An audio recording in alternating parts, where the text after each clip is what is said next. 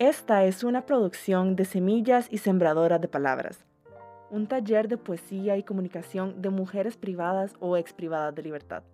Este es un proyecto gestionado por el Trabajo Comunal Universitario, Derechos Humanos y Comunicación de la Universidad de Costa Rica. Escuchemos y defendamos la importancia de las expresiones libres, la vida digna y el respeto por los derechos humanos de todas las personas. Hoy vamos a escuchar a Maya, quien nos comparte un poco de su vida en esta historia. Esta historia está dedicada a una mujer guerrera, valiente, inteligente y admirable que sobrevivió a maltratos psicológicos y traumas que tal vez muchas personas no hubiéramos podido soportar. Por eso, queremos hacer conciencia al compartir lo que ella vivió por ella y por todas. Las cárceles, como el Chipote en Nicaragua, no deberían existir. Ahí se violentan todos los derechos humanos todos los días. También, para aquellas personas que se encuentran aún en este lugar y las familias no saben dónde están, esto es para ustedes. Hoy, Maya y yo queremos compartir su historia. Comencemos por donde todo inició hace algunos años. Todo comenzó un 13 de septiembre del 2014, la peor pesadilla de mi vida un sueño donde no podía despertar. Fue en Managua, Nicaragua, donde todo comenzó. Me detuvieron y me llevaron a una cárcel de máxima seguridad, conocida como el Chipote. Es una cárcel que Somoza utilizaba para torturar y hoy en día la usan para lo mismo. A veces la realidad supera a la ficción, con lugares terribles que pensamos que no pueden existir. No puedo imaginarme la sensación de esos momentos caóticos al llegar a la cárcel.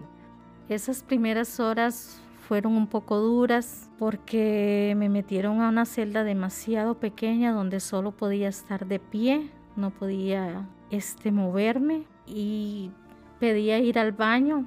Me decían que no, que no podía ir al baño. Fue duro, sinceramente, porque estaba sola ahí, sentía que no podía respirar en ese lugar. Cuando me llevaron a la celda y las muchachas todas estaban ahí en el suelo y me dijeron que, que le diera gracias a Dios porque una de ellas se había ido, entonces podían hacerme un campito y de perfil en una colchoneta que olía asqueroso, era negra, el piso estaba húmedo. Entonces yo no quería pensar, no quería reaccionar a eso. Fue algo que no se lo deseo a nadie. No sentir se convierte en nuestro mecanismo de defensa para enfrentarnos a realidades que parecen de película de terror. Maya, ¿qué hacían para poder alimentarse? Bueno, la comida tenían que llevársela. Ahí sí, si a uno no le llevaban la comida a la familia, no comía le dábamos a la, persona que no le llevaban y el agua tenía que ser embotellada. Uno de los del, ejército me dio una agua embotellada y me dijo, tienes que devolverme esta botella cuando tu familia te traiga el agua. Le llevaban la comida a uno, decían, ¿quién quiere de comer? Eran sobras de ellos mismos. Ellos mismos sacaban la comida y se comían lo que ellos querían, la comida de uno. Los seres humanos podemos ser seres tan miserables con las demás personas que hacían cuando tenían que hacer sus necesidades. No solo eso, ¿había algún lugar donde pudieran tomar agua? Bueno, en las primeras horas no tomé agua y tenía que pedir que me llevaran y si ellos estaban de humor y querían, me llevaban al baño. Y si no, tenía que aguantarme. Cuando me pasaron a la celda, ahí había ya un baño y un servicio sanitario. Pero las compañeras me dijeron que no podía tomar agua de agua potable porque venía de una laguna. ¿Cuánto duró esta vida a la que ninguna persona debería enfrentarse? Estuve tres meses. Imagino que estar ahí debió haber marcado un antes y un después en tu vida. Lo que nos has contado, casi que ni puedo ponerle nombre. ¿Tuviste alguna experiencia que te haya marcado especialmente durante esta pesadilla en esta cárcel? cuando me hicieron el traslado y cuando abrían el portón yo escuchaba, mami, mami, mami. Y yo, es mi hija.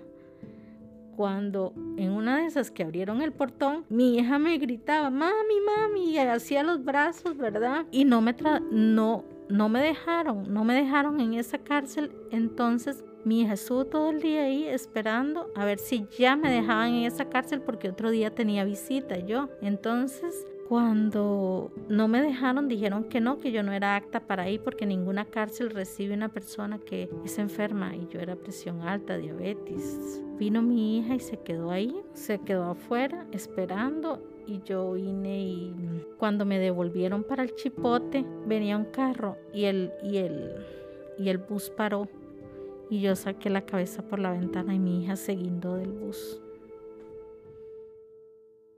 Qué cantidad de sentimientos encontrados debieron sentir. Vos, como mamá impotente, y ella como hija desesperada, ambas con la esperanza a flor de piel. ¿Hubo alguna situación que te pusiera en riesgo de salud? ¿Alguna vez estuviste hospitalizada?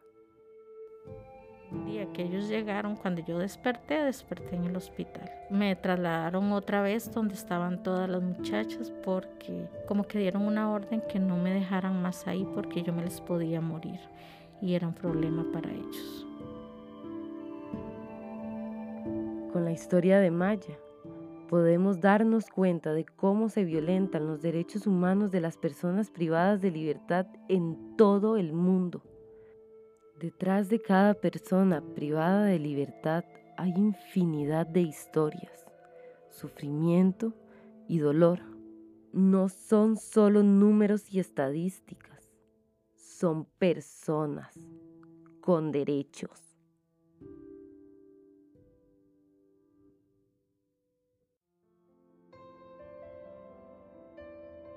Dirección colectiva. Coordinación de Carolina Urcullo Lara. Técnicos de grabación Armando Duarte y Alexandro Sequeira. ICAM, Escuela de Ciencias de la Comunicación Colectiva, Universidad de Costa Rica. Ministerio de Justicia y Paz, 2022.